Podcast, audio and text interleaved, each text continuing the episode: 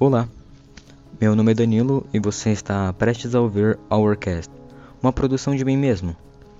O tema de hoje é ansiedade e fobias. E eu, como procrastinador que sou, deixei para fazer no dia da entrega, então a qualidade estará totalmente nos seus ouvidos. Eu pretendo focar aqui em uma questão que atinge o país inteiro, porque, como você provavelmente já sabe, o Brasil é o país mais ansioso do mundo.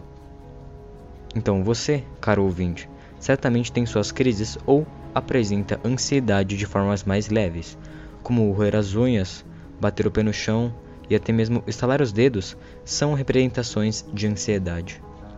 Com isso, meu objetivo aqui é trazer uma forma mais filosófica e científica, um método para lidar com a ansiedade. Então arrasta para cima.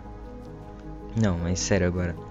Imagine o seguinte: um bar onde tem uma cientista, um sociólogo e um filósofo se reúnem para explicar a ansiedade.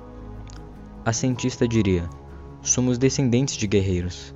Logo, esse medo que temos na hora de dormir é um presente, dado a nós por essa geração, a geração passada, por sinal. Porque ele já foi útil à nossa sobrevivência no passado. Quando temos reações do nosso corpo, como o coração acelerar ou a respiração ficar ofegante, isso significa que o nosso corpo está se preparando para lutar ou fugir de certas batalhas. Ou seja, a cientista afirma que a ansiedade se resume a um instinto humano para a proteção. Já na visão do sociólogo, a ansiedade não passa de cultura, a atual cultura da informação ou da desinformação para alguns. Ela atrai muito estresse, ódio e etc. Portanto, a ansiedade vem da nossa forma de vida atual, da nossa cultura que traz esse monte de emoções negativas. Já o filósofo diria: Epa, pera lá. E quem diz que a ansiedade é algo ruim? Será que alguém ansioso está quebrado? Ou será que o indivíduo só se deu conta do quão absurda é a vida? Então, o que você acha? Eu diria que a ansiedade é a soma de todos os fatores, por isso é tão difícil lidar com ela. Muitos se sentem ansiosos e têm dificuldades até para dizer o motivo. Então me diz, é possível lidar com ela? Sim, meu caro, é possível sim. Isso me faz lembrar uma música antiga do Queen. Ela diz assim: Who wants live forever?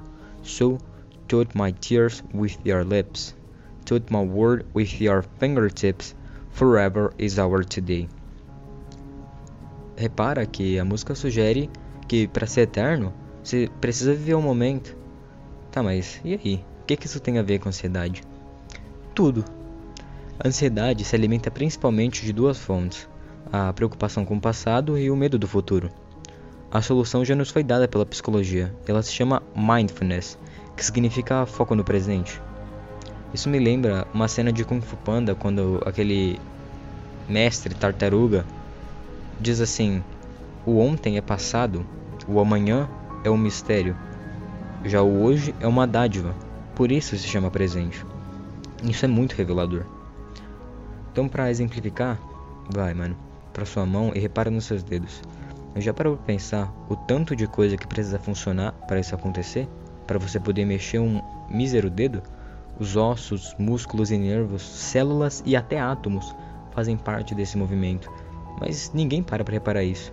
Só que quando você para e foca, sua mente fica totalmente no presente. Esse, inclusive, é o mesmo princípio da meditação. É quando você para, respira e nota que a sua vida está acontecendo agora.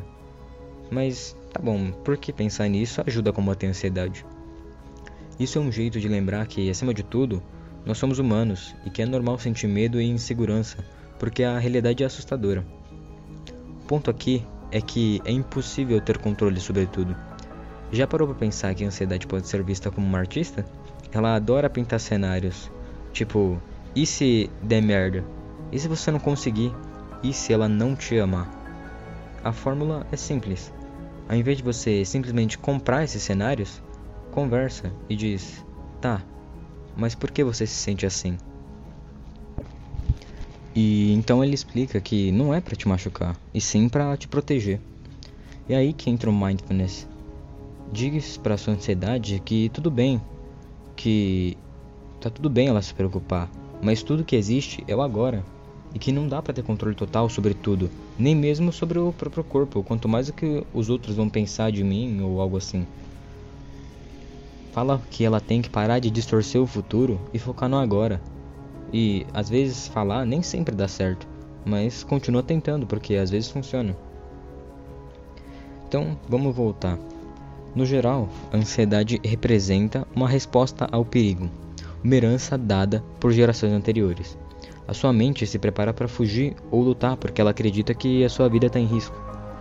A primeira solução é reparar na sua mão e mover os seus dedos. Isso traz sua mente de volta ao presente. A segunda é tentar dialogar consigo mesmo para tentar se auto-esclarecer.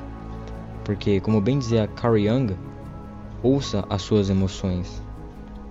Isso é autoexplicativo.